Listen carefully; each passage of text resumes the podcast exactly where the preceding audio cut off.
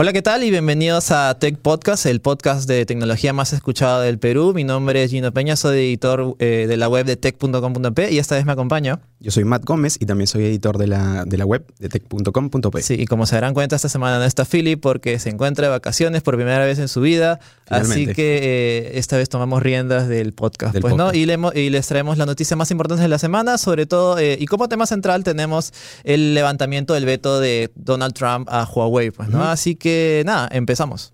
Vamos a ver.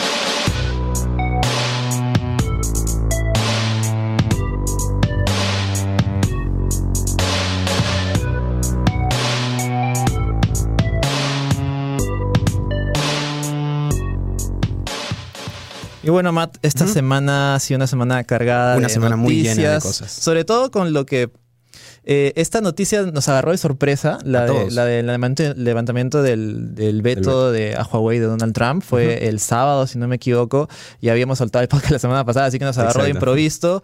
Eh, pero ya hablaremos de eso más adelante. Así que vamos a empezar con las noticias más, más resaltantes de esta semana.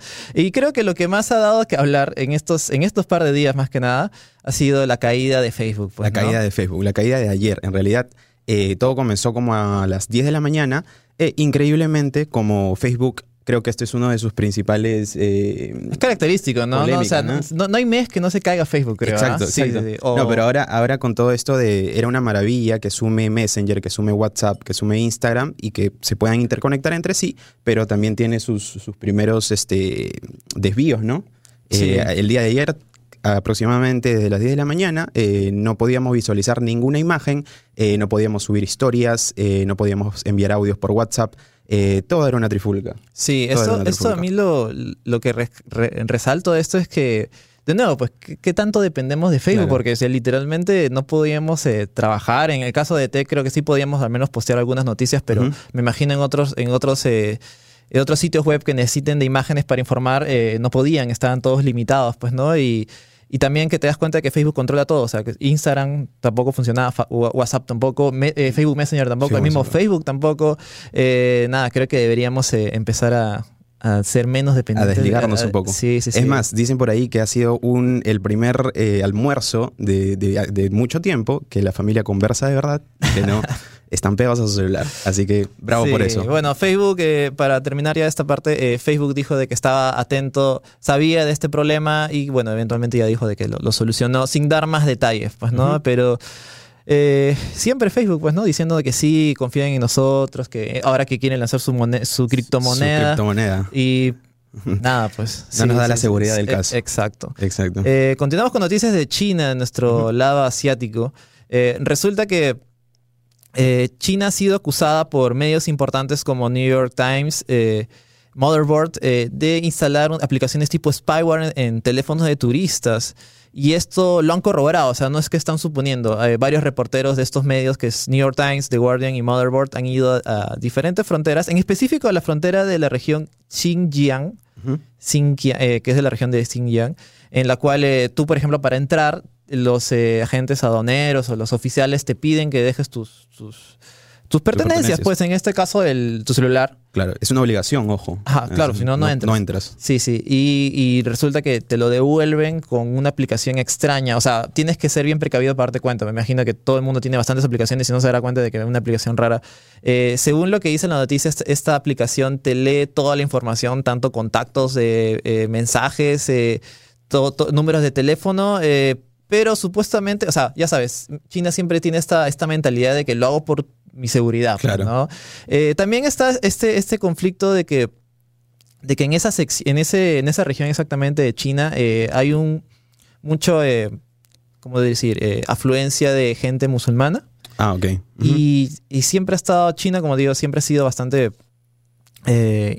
autoritaria en algunas cosas y siempre ha habido, ha habido un conflicto en, es, en esas ambas culturas que eh, eso, esto, ya es una, eh, una, investigación más profunda de la cual eh, ha detectado, o sea, ha supuesto de que por eso hay atentados, ese tipo de cosas. Así que en teoría, en teoría, la justificación con lo que está haciendo China es que es, por su seguridad. Pues, ¿no? Y justamente lo que hace esta aplicación, además de buscarte eso, es buscar referencias exactas al Dalai Lama o el Estado Islámico.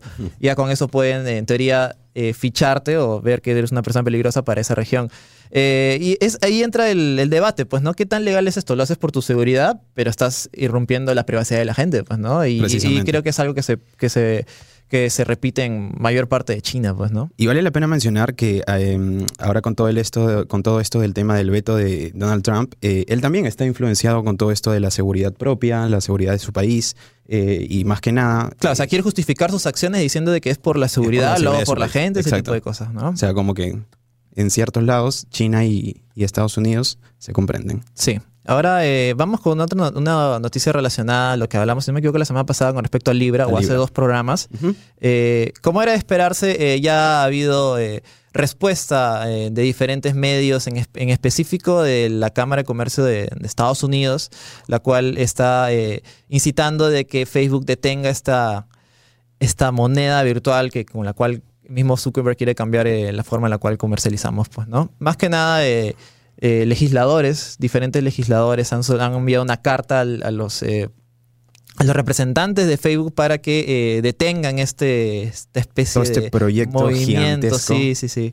quien, quien, básicamente es la, cara de toda esta rebelión, entre comillas, es Maxine Waters, quien es presidenta perdón, del Comité de Servicios Financieros de la Cámara de Representantes de Estados Unidos. A continuación les leeré un poco para, el resumen de, lo que ella dijo en su carta. Eh, les escribimos para solicitar que Facebook y sus socios acepten de inmediato una moratoria sobre cualquier avance de Libra, su propuesta de criptomoneda y Calibra, su propuesta de billetera digital. Al parecer, estos productos podrán presentarse a un sistema financiero mundial completamente nuevo, basado en Suiza y destinado a rivalizar con la política monetaria de Estados Unidos y el dólar ese, yo creo que ese es el punto es el punto clave, ¿no? exacto, o sea, es las mismas palabras, o sea, destinado a rivalizar con la política monetaria de Estados Unidos y el dólar. Ya sabes, cuando le tocan eh, el, dinero, que eso es lo que importa, ahí es, donde, ahí es donde saltan. Y básicamente esta carta se extiende un poquito más, plantea graves problemas de privacidad, comercio, seguridad nacional y política monetaria. Es que también es, eh, las monedas están eh, reguladas por los países. Y, esta moneda, eh, ¿por quién estaría regulada? Por, por, el, por lo que quiera Zuckerberg. Supuestamente todo este grupo tiene, tiene poder, pero eh, yo lo vería más como un monopolio. Y un monopolio, creo que se formaría. Hay muchas maneras de discutirlo. Ya lo hablamos en, el, los programas en el programa de Libra. Si quieren, pueden escucharlo. También ya nos extendemos más. lo que quiere hacer Mark. Pero bueno, ya nos estamos dando cuenta de que ya están saliendo oposiciones y yo creo que no van a tardar en salir más oposiciones todavía, pues, ¿no? Vamos con la noticia eh, divertida de la semana. Hasta, el programa 5 o 6, creo, con, con, Philip, teníamos esta, esta eh, noticia recurrente de que Xiaomi lanzaba nuevos productos. Eh, Todas las semanas lanza un producto. Sí, sí, sí. La semana pasada lanzó una... Una, una afeitadora. Una afeitadora. Y esta semana Xiaomi se ha lanzado al mercado de los teclados mecánicos. Por primera vez. Sí, a mí lo que me sorprende es el precio. Bueno, es un teclado mecánico eh, Cherry MX, que es el, Switch, si no me equivoco. Es uno de los que más cliquean, es uno de los más, más, en este caso también. En este caso es el color red es uno de los más populares del, momento, ¿no? Y bueno, eh, es, bastante básico, además que incluye el, pad numérico. Ah, y eh, vale la pena resaltar también que no tiene este, iluminación LED. Eh, a lo mejor esto es para abaratar los costos. Sí, tampoco, tampoco ofrece macros, pero es que yo creo que todo esto se justifica con el precio, que el precio es de eh, un aproximado de, lo que han hecho de los yuanes, 299 yuanes, que serían unos 38.5 euros, que serían en dólares, ¿cuánto serían? Unos, 50, 45, 50 dólares, más o menos. Baratas, teniendo en cuenta que los teclados mecánicos suelen estar bastante caros. Yo, a menos acá por el mercado nacional he visto que estaban 350 dólares más o menos. Eh, de momento solo está disponible en China. Eh, de hecho, hay una versión que es muy similar, que se llama Gigabyte K-Force, Force K83.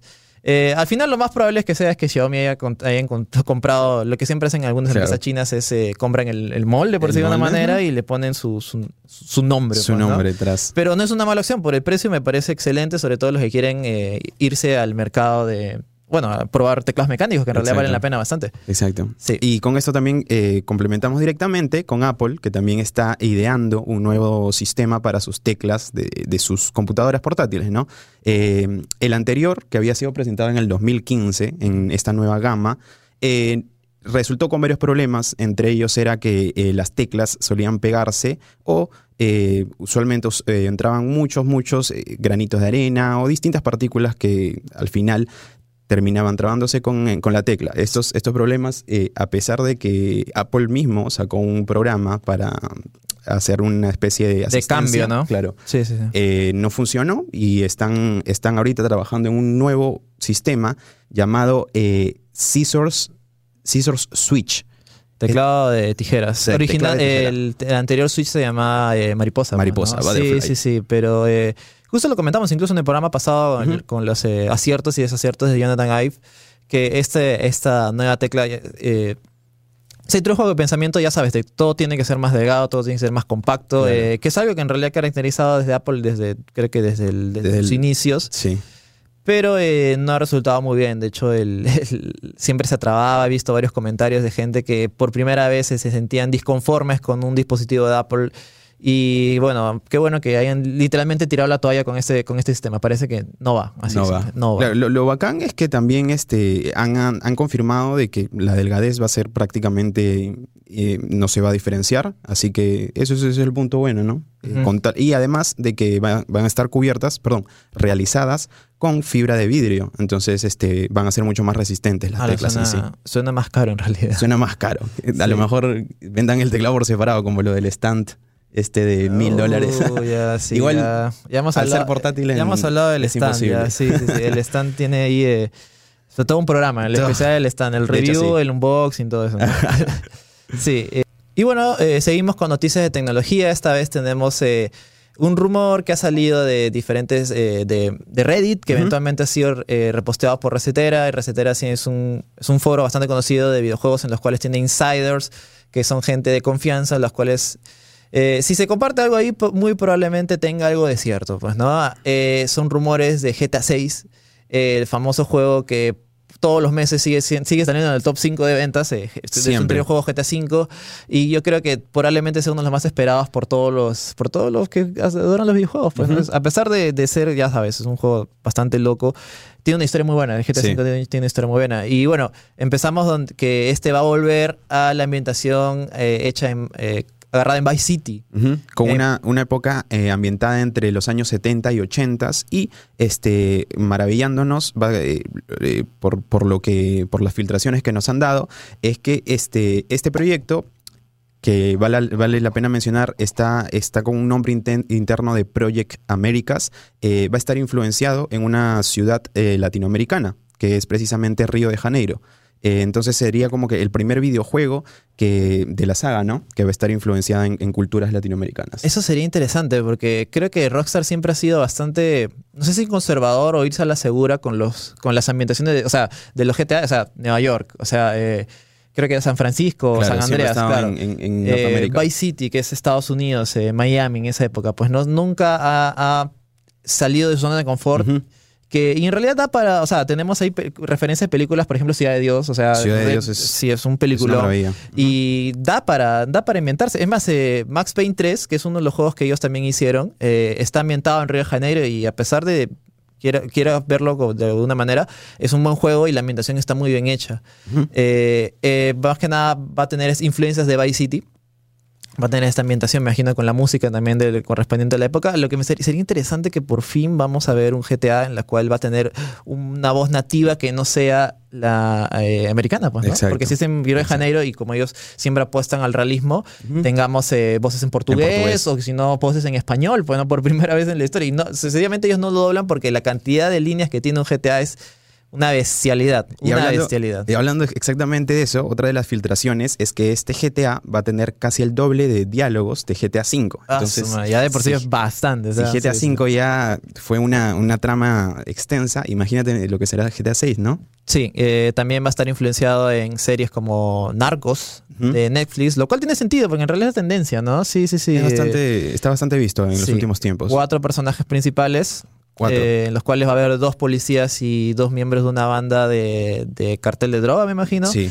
Está eh, bastante influenciado en estas, cosas de narcotráfico. Eso va a ser interesante. Imaginas una mecánica en la cual, o sea, que estén en constante persecución, pues, ¿no? Tú Claro. manejas a los policías, los cuales obviamente tienes que, tienes que atrapar a los otros y estés constantemente en este, en este conflicto, pues, ¿no? Sería interesante porque en realidad es algo que GTA no sea, eh, al menos la saga, como digo, siempre ha ido a lo seguro, no, no ha querido dar quizás innovaciones porque, ya sabes, a la gente le gusta, Claro. le gusta Están algo que si, algo funciona, claro, si algo funciona no tienen por qué tocarlo. Exacto. Y eh, bueno, también va a tener su componente online. Eh, lo, lo interesante es que ha empezado eh, un año antes del desarrollo de GTA V, si no me equivoco, lo cual 2012. es. Sí, o sea, ya se estaban proyectando a que GTA V sería un éxito y que este definitivamente está para la next gen, que sería PlayStation 5 y la nueva Xbox, pues, ¿no? También para acabar, probablemente el anuncio sea en 2021, 2021, lo cual tiene mucho sentido. Te acuerdas que los juegos de GTA son masivos, o sea, toman un montón de tiempo, pero vale totalmente la pena el tiempo que espera, pues, ¿no? Y además eh, también está en conversación esto del, del online de Red Dead eh, Redemption, ¿no? Dos. Ah, sí, sí, sí. También eh, estamos como que en espera de ello. No se ha confirmado absolutamente nada. el pero- online, eh, ¿te refieres a la versión de PC? La- ah, perdón, la versión de PC. Claro, la versión de PC, que en realidad es cuestión de tiempo. O sea, Es cuesti- es Rockstar cuestión yo no de- creo que quiera perder hace algo de dinero. Y Si sale, yo lo compro día uno. así que es Sí, exclusivo de definitivamente. Epic Game Store. Y con esto cerramos la lección de noticias esta semana. eh, bastante breve porque creo que el tema de fondo va a dar que hablar. Y vamos a, eh, vamos a continuación ahí, pues el tema de Donald Trump. Uy.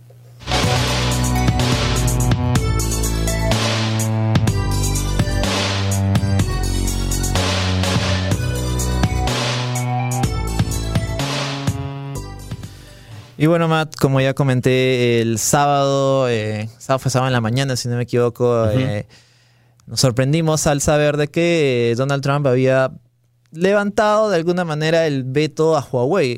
El Claro, veto parcialmente. El veto a Huawei fue literalmente el tema trending en todos los meses. Fue dos meses aproximadamente, un mes y medio, de lo cual eso estuvo vetado. Eh, ya saben las noticias de que Google dejó de trabajar con ellos, Qualcomm también, que perdían, que perdían tal empresa, perdían tal empresa. Eh, fue una novela, desde mi punto de vista, fue una novela que era más emocionante que el final de Game of Thrones. y eh, esta semana, esta semana, inicio de esta semana, bueno, claro, el fin de semana pasado ha sido la cumbre, el G20 en Japón, en Osaka, Japón. Y justamente en- se han juntado todas las naciones y también ha estado eh, el presidente de China con el presidente de Rusia, con el presidente de Estados Unidos, Donald Trump. Y en declaraciones posteriores a la supuesta el meetup o la junta, reunión que tuvieron, Donald Trump salió a declarar literalmente de que eh, va a levantar, o sea, no dijo literalmente levantar, sino que va a, a permitir que Claro. las empresas estadounidenses eh, trabajen con eh, Huawei. Con Huawei. Sí, así es. Así que en teoría se está dando a entender de que el veto se levanta. Claro, él ha admitido de que eh, su, su país, Estados Unidos, eh, vende cantidad inmensas de productos hacia, hacia el mismo Huawei. Entonces es por eso que permite esto, ¿no? Eh, bajo, bajo, eh, es más, nunca mencionó en esta charla eh, lo que antes había eh, puesto y firmado, que era el tema de seguridad nacional. Claro, claro. O sea, no lo mencionó más. O sea, a lo mucho solamente mencionó de que, eh, bueno, esto es un problema de seguridad importante, pero no, espe- no especificó, porque supuestamente esa fue su excusa. Él Claro, dijo exacto. desde un inicio, yo estoy haciendo, tomando estas medidas por, por la gente, por, por mi pueblo y por la seguridad de la gente, por espionaje, ese tipo de cosas. Es como que me imagino que hablaron y le dijo, a- le dijo al presidente, "Chi- oye, ya, ya no espías, por favor. y dijo, ah, ya, Llegaron a un normal". acuerdo Claro, es como que de un día interno. para otro ya no, ya no espían, no pasó nada, pues, ¿no? Y ahí te das cuenta, yo personalmente pienso que esta ha sido una especie de guerra de desgaste. Claro. O sea, yo pongo estas medidas, tú qué impones Ujú. y a ver en qué quedamos, pues, ¿no? Pero desde un inicio ya se veía venir. Y desde un inicio, eh, ¿para qué Estados Unidos tenía las de perder? Recuerden Sí. que todos, la mayoría, de, la ¿no? mayoría de productos se fabrican en, En China. en China, y no tendría sentido por qué eh, cortarte algo tan, tan fuerte, pues, ¿no? Y, además, como ya, hemos- ya hemos comentado en los mismos ante- programas anteriores, esto no solamente afecta a empresas de tecnología, que, bueno, obviamente son los principales afectados, pero eh, em- afecta también a empresas que no tienen nada que ver, como el caso de FedEx, Exacto. O el caso de, si no me equivoco, también está afectando a empresas como Nike, por ejemplo, que también fabrica eh, sus productos allá en China. Pues, En ¿no? China, ¿no? Y, y, ah, y esto, esto venía, eh, este veto de Huawei no solamente venía solo, venía acompañado de una supuesta alza de, de tarifas de, de importación o exportación a, a China, que iba a ser 25%, el cual, si, si, no, si no mal recuerdan, en el programa pasado hablamos de que, por ejemplo, eh, las empresas de videojuegos, Sony, Microsoft y Nintendo se alían por primera vez también para Exacto. protestar, en eh, alzar la En voz contra de ellos, ¿no? en contra de ellos. Pues por eso digo, es- esto afecta a mucho más. Y me imagino que ya por, por presión habrá cedido, pues, ¿no? Pero se acabó el tema. Claro, han sido unas declaraciones medio vagas. ¿Por qué? Porque se supuestamente si él lo dice ahí, eh, dice que sí, vamos a poner a trabajar. En teoría tendría que haber una respuesta inmediata del, del, otro lado, pues no de la parte administrativa, porque eso al final solo son palabras. Eh, resulta que no ha habido muchas... Eh, ¿Cómo te explico? O sea, no oficialmente Huawei sigue vetado de, Estados Unidos. O sea, no ha habido un cambio burocrático. Me imagino que estas cosas toman su tiempo, pero tampoco han dicho, o sea, tampoco el mismo, no sé, pues la Cámara de la Cámara de Diputados habrá dicho algo del mismo Estados Unidos de que sí estamos en proceso, pues, ¿no? Eh, esperemos, yo de verdad espero que las cosas no, no eh, no se queden en sus palabras y que, hay acciones, porque como dije de nuevo, afecta a todos, pues, ¿no? Exacto. Eh, cabe recordar bastante de que eh, Huawei sigue vetada de venta en Estados Unidos, lo cual no le afecta mucho, porque en realidad ellos no vendían directamente en, Estados Unidos. En Estados Unidos. Igual sus mercados están distanciados, ¿no? De, no, no es precisamente Estados Unidos su mercado principal. De hecho, es, es el mercado de otras compañías. Ah, no, sí, sí, sí. Eso sí está bastante claro. Eh, pero como comentaba, eh, eh, ha afectado a varias personas. Pues, también quieren dejar, dejar claro de que la red 5G no va en Estados Unidos. Eso sí está vetado completamente. solamente el, hecho del trámite comercial entre empresas, pues, ¿no?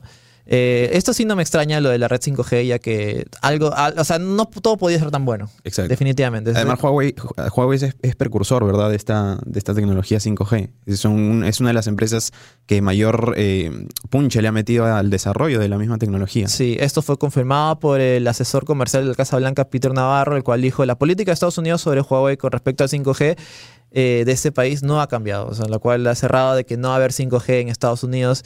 Eso sí, como te digo, no, no me extraña. Eh, no me extraña mucho. Lo interesante acá son las declaraciones del otro lado, del el CEO de Huawei, Ren Zheng, Zhengfei, eh, el cual ha dicho de que eh, este, este indulto, esta especie de levantamiento de veto, es, afecta, ¿cómo te digo? Es más beneficioso para ellos, las empresas que trabajan con, con, Huawei, que para ellos. Porque yo creo que, como te estaba comentando antes de empezar el programa, yo creo que a estas alturas Huawei ya todo el avance que hizo no lo va a, no lo va a tumbar atrás para volver a trabajar con Android. Exacto. Ya no debería, de hecho, no, le convendría. O sea, todo este, todo este tiempo el cual ha estado en, en, el, aire, ya comentamos, ha desarrollado su, propio sistema Arc OS, incluso ha estado probándolo en dispositivos Xiaomi o Oppo.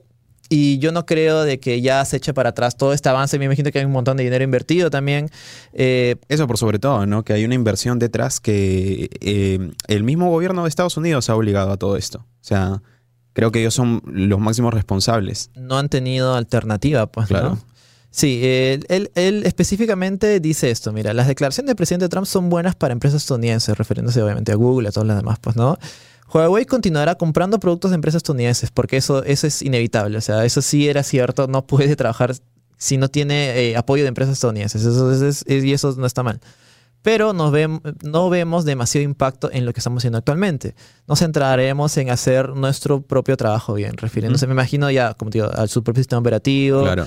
Eh, pero bueno, eh, igual alivia de alguna manera, pero igualmente, como comentaba, sigue en la lista negra eh, habrá que ver qué, pasa, pues, ¿no? Eh, qué, más eh, habrá en Estados qué, qué, otro movimiento habrá de parte de Estados Unidos, solamente hay que esperar, pues, ¿no? Y bueno, con esto creo que ya hemos dejado en claro con cuál está la situación. es más, el mismo Donald Trump, como te digo, es bastante vago en sus declaraciones. Si pueden ver, si pueden ver el video de las declaraciones, es como que dice algo, pero lo dice de una manera medio ya sabes, medio, medio tricky como para dar a entender qué, qué, es lo que quiere decir claramente. No quiere, no quiere admitir completamente de que tal vez esté derrotado, no sé, pues, ¿no? ¿Qué, qué, Eso es lo que más le molesta, estoy seguro. ¿Cuál, habrá sido su, su, estrategia, pues, no? Sí. Eh, no a lo mejor no, estaba, no, no, era consciente de todo lo que Huawei podría lograr, ¿no? Eh, eso creo que incluso nos ha sorprendido a todos nosotros. O sea, eh, con la realización, sabíamos que Huawei tiene el, poder adquisitivo inmenso porque después de todo es uno de los mayores productores actualmente de celulares, pero no, no, no, no teníamos consciente, eh, al menos de este lado, de, de, Latinoamérica, ¿no? del occidente, no teníamos consciente de que ellos de verdad iban a, afrontar la situación e iban a ponerse cara a cara con Estados Unidos, ¿no? que es una potencia, no simplemente, o sea, es una potencia por todos lados de donde lo veas. En entretenimiento, en, producción de dispositivos, en tecnología. Entonces, creo yo que esto es lo que más le ha asustado a, Trump. Aún así, eh, él no ha confirmado de que efectivamente las empresas que más nos preocupa, como Google, perdón, con Android, con, eh, Intel, eh, con Qualcomm, que son los productores. se, está, suponiendo de se está suponiendo de que ya, está libre. Claro, según varios reportes, todas las empresas están como que a la espera de que esté la, el decreto oficial para poder trabajar completamente. Aunque ya hemos comentado de que de, todas maneras ya seguían trabajando de alguna manera. Eh, ya sabes, se siente saltándose, saltándose la ley de alguna manera para que puedan seguir comercializando, pues, ¿no? Y yo creo que con esto eh, cerramos el Tech Podcast esta semana, bastante breve, bastante eh, rápido también. No sé si la próxima semana Philly se volverá de vacaciones. Eh, esperemos, que, esperemos, que regrese. Espero que les haya gustado. Déjenos comentarios. Eh, y bueno, también si quieren algún tema en especial que podamos hablar en, los siguientes programas. Eh, creo que eso es todo por hoy. yo me despido. Akama también se despide. Espero que les haya gustado y nos vemos.